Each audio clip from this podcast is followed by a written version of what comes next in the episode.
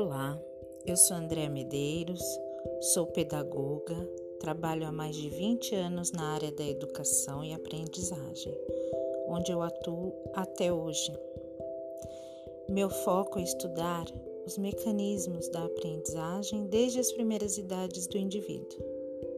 Porém, agora, com os desafios da vida, me aprofundei no estudo do comportamento humano através da terapia holística, que tem o objetivo de trazer o equilíbrio energético, mental, emocional, expandir a consciência corporal espiritual e minimizar o sofrimento, auxiliando no processo de cura da alma.